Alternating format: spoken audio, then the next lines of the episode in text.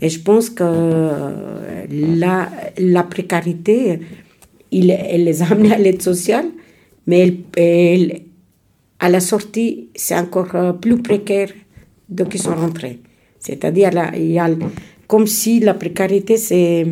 je dirais, c'est un ennemi qui nous a couru après quand on est rentré à, l'aide sociale et qui nous attend à la sortie aussi. C'est-à-dire, euh, comme s'il disait, oubliez pas, je suis toujours là